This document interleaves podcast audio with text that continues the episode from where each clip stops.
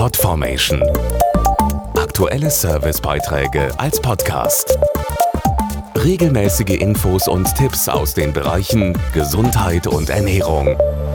Es gibt Dinge im Leben, die passieren nur ein einziges Mal und dann nie wieder. So ist es zum Beispiel bei den Windpocken. Wer die einmal hatte, ist in der Regel ein Leben lang immun gegen die Viren. Manche Eltern nehmen deshalb eine Ansteckung ihrer Kinder in Kauf. Ob das wirklich eine gute Idee ist, erfahren Sie jetzt. Die Windpocken gelten häufig als harmlose Kinderkrankheit. Doch ganz richtig ist das nicht. Dazu der Kinderarzt Dr. Michael Horn. Windpocken lösen oft hohes Fieber und den bekannten juckenden Hautausschlag mit Bläschen aus. Für Kleinkinder ist das meistens nicht sehr gefährlich. Allerdings kann es in Einzelfällen auch zu bakteriellen Infektionen kommen und es kann eine Narbenbildung die Folge sein.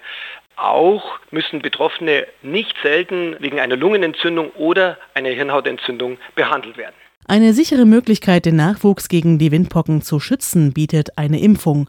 Sie wird seit 2004 von der Ständigen Impfkommission für alle Kinder und Jugendlichen empfohlen. Nun, die Windpockenimpfung kann als Kombinationsimpfung gemeinsam mit Masern, Mumps und Röteln erfolgen oder man verwendet einen Einzelimpfstoff. Die erste Dosis bekommen Babys ab dem vollendeten 11. Lebensmonat. Vier bis zwölf Wochen danach sollte die zweite Impfdosis verabreicht werden, denn nur dann ist die Wirkung ausreichend hoch. Nach zwei Impfungen sind die Kinder dann also langfristig geschützt? Ja, denn bei der Impfung werden abgeschwächte Windpockenviren verwendet. Wie bei einer natürlichen Infektion bildet dann das Immunsystem Antikörper, um sich gegen den Eindringling wehren zu können.